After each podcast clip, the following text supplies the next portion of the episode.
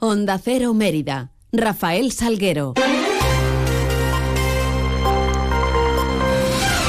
Muy buenos días, ¿qué tal? Son las 8 y 20 de la mañana y tenemos 10 minutos por delante para contar noticias de Mérida y Comarca en este lunes 26 de febrero. Hasta ahora en carreteras, precaución al circular eh, por la A5, kilómetro 333, a la altura de Trujillanos, sentido creciente del kilometraje, en donde encontraremos un obstáculo fijo.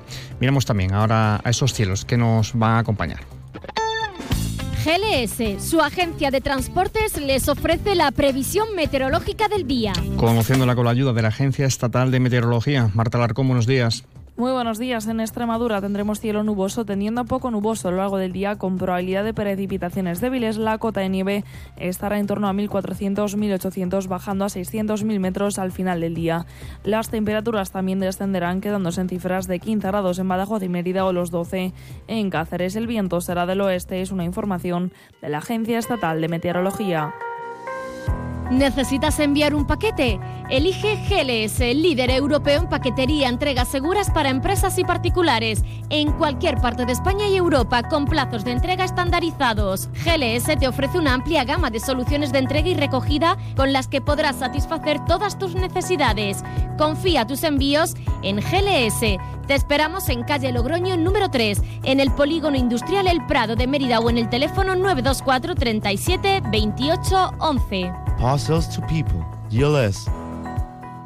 Noticias en Onda Cero Mérida. Y está previsto que hoy lunes se comiencen las obras de la plataforma única en la calle Suárez Omonte y su entorno, que se prolongarían durante unas 10 semanas aproximadamente. Es algo que va a hacer reestructurar las plazas de aparcamiento, eh, tanto las de la zona azul como la de la zona verde, con una nueva distribución, una nueva reestructuración obligada por esas obras. Lo detallaba el delegado de Policía Local y Movilidad Urbana, Felipe González. Para ello vamos a crear 115 plazas de zona verde y se van a eliminar 36 de zona azul, eh, en, la, las que son pertenecientes a la calle Suárez Somonte. Eh, y comentaros, deciros que no se van a poner más plazas de zona azul. Desde 2015 eh, se han reducido paulatinamente el número de plazas de zona azul en la ciudad hasta alcanzar casi las 300. Por eso digo que se han eliminado, este equipo de gobierno ha eliminado casi 300 plazas en total durante los nueve años que lleva rigiendo esta corporación. Sin que esté modificado el contrato, ellos podrán aparcar. La gente podrá aparcar. Vamos a facilitarle todo lo posible en la vida de las personas que viven en las zonas aledañas para que bueno, esto sea el mínimo daño que le podamos realizar a las personas que se, se van afectadas por esta obra.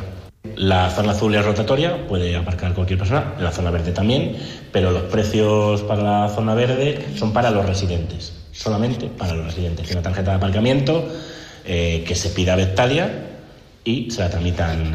Eh, eso sí, no se tramitará ninguna tarjeta verde hasta que no se modifique el contrato y la ordenanza. El Consejo Eulaliense valoraba positivamente los actos celebrados hasta ahora y los programas eh, de las acciones eh, que se preparan para este 2024, como es el adecentamiento y limpieza de las fachadas delanteras y trasero de la Basílica. El alcalde de Mérida, Antonio Rodríguez Osuna, lamentó ante el propio Consejo el pasado viernes su decepción y malestar porque la Junta de Extremadura no hubiera ampliado la subvención destinada al año jubilar eulaliense. Por otra parte, se han establecido unas líneas de actuación que inciden en la vertiente investigadora en torno a la patrona, como son la celebración de un congreso internacional o un encuentro de jóvenes eh, de las tres diócesis eh, extremeñas. Vamos a escuchar a Luis Miguel González, presidente de la Asociación de la Virgen y Mártir, y Ana Aragoneses, delegada de la Semana Santa y todas las, las, las, instituciones representadas en el, en el Consejo hemos coincidido en la brillantez con la que se, se desarrollaron todo, todos los actos.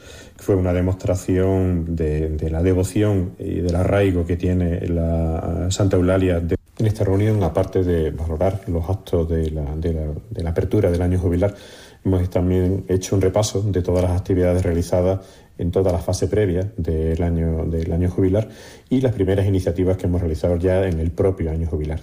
Y una actividad que se va a realizar en breve, eh, yo creo que antes de que acabe la, cuaresma, que va a ser la presentación de una biografía eh, que ha elaborado el investigador José Luis de la Barrera Antón eh, sobre la figura de Santa Eulalia. Es una bueno, nos parece injusto que una de celebración tan importante eh, para Mérida y para toda Extremadura no cuente con el apoyo necesario del gobierno regional, que sí lo está haciendo con otras celebraciones de la comunidad autónoma.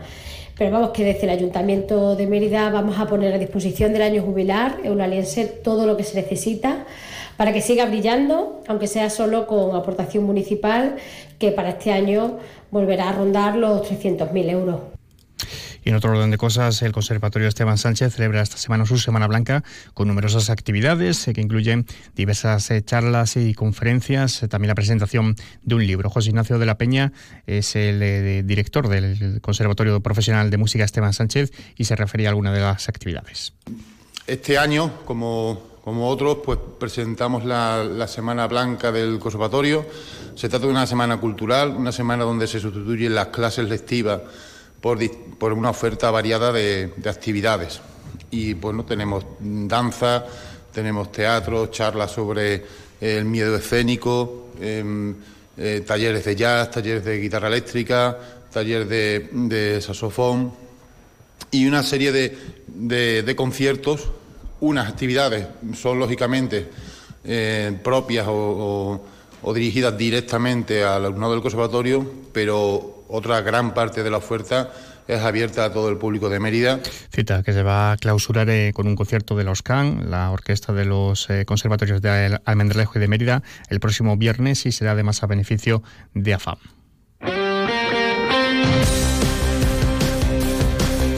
Y tiempo ahora para repasar resultados deportivos del fin de semana, cosa que vamos a hacer con la ayuda de nuestro compañero David Ferrato. Muy buenas, David. Muy buenas, Rafa. Gran empate del Mérida en su visita a Camises frente al Ibiza cero en un partido que pudo pasar cualquier cosa y que acabó con una aparición de la mártir para evitar el tanto local en la última jugada del encuentro, pero que mantiene al conjunto romano con el quinto partido seguido sumando. Derrota también del juvenil en División de Honor por 1 a 4 en el romano frente al Atlético de Madrid de Fernando Torres. En segunda federación, derrota del Montijo por 4-0 en su visita al Sanse y sigue perdiendo comba y distancia para una salvación cada vez más distante. En tercera, empate del Calamonte a 1 ante el Montremoso y victoria de Don Álvaro por 3 a 2 frente al Jerez, al que incluso adelanta. Además, nueva jornada en primera y segunda extremeña con resultados como la victoria del Extremadura en Zafra por 1 a 3 o del San Serván por 1 a 0 al líder Santa Amalia, entre otros. Gracias, David. 8 y 27. En Nissan NS Maven estamos de rebajas.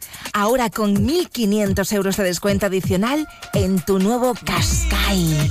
Aprovecha estas rebajas irrepetibles y llévatelo puesto. Visítanos en nuestros concesionarios NS Maven de Extremadura o en nsmaven.com. ¿Sueñas con vivir en un lugar excepcional en Don Benito?